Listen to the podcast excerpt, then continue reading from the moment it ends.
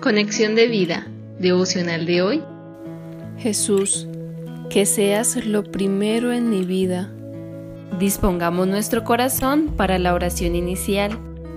Señor, aunque a veces las situaciones difíciles son las que yo mismo provoco, quiero aferrarme a ti.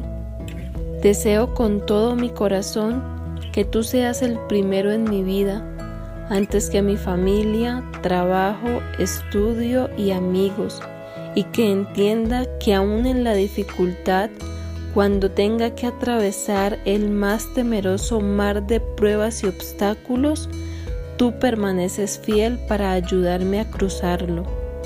Gracias por estar siempre a mi lado. En Cristo Jesús. Amén. Ahora leamos la palabra de Dios. Génesis capítulo 22 versículos del 1 al 2. Aconteció después de estas cosas que probó Dios a Abraham y le dijo, Abraham, y él respondió, heme aquí, y dijo, toma ahora tu hijo, tu único, Isaac, a quien amas, y vete a tierra de Moriah y ofrécelo allí en holocausto sobre uno de los montes que yo te diré. Mateo capítulo 6 versículos del 33 al 34. Mas buscad primeramente el reino de Dios y su justicia, y todas estas cosas os serán añadidas. Así que no os afanéis por el día de mañana, porque el día de mañana traerá su afán Basta a cada día su propio mal. La reflexión de hoy nos dice, a veces Dios nos pone a prueba con las prioridades.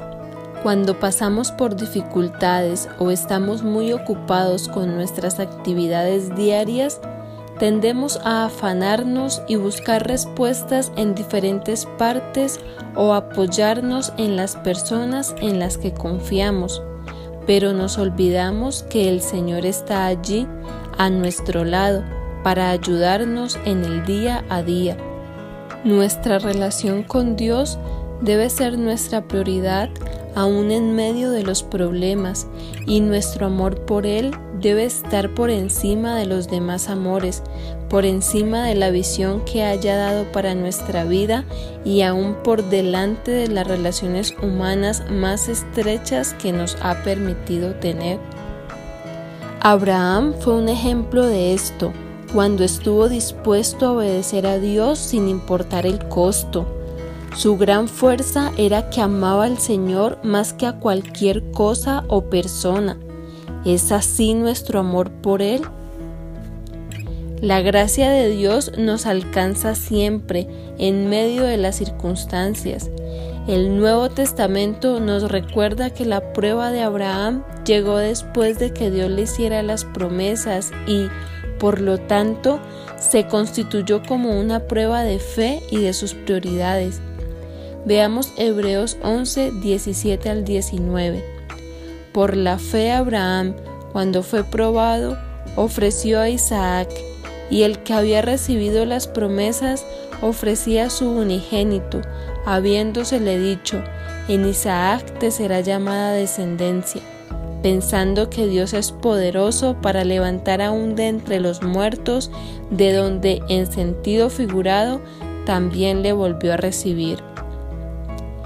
Es normal sentir pánico ante situaciones de la vida que nos superan y llegar a pensar que Jesús está dormido como en Mateo 8:24. Y he aquí que se levantó en el mar una tempestad tan grande que las olas cubrían la barca, pero él dormía. Consideramos que no está haciendo nada con nuestro problema, porque nuestra respuesta natural ante las dificultades de la vida es dudar y temer. Pero el Señor nos dice en Juan 16:33 que la respuesta debe ser la confianza.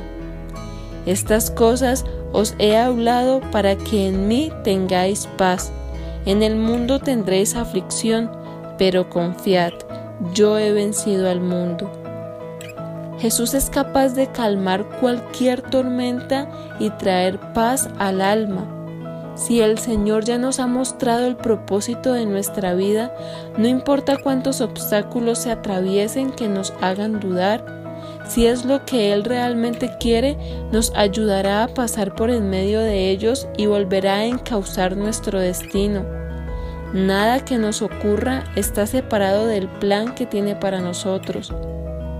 Aunque a veces tenemos que aguardar por largo tiempo, las promesas de Dios se cumplen oportunamente.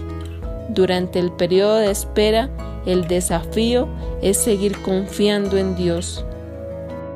Visítanos en www.conexiondevida.org. Descarga nuestras aplicaciones móviles y síguenos en nuestras redes sociales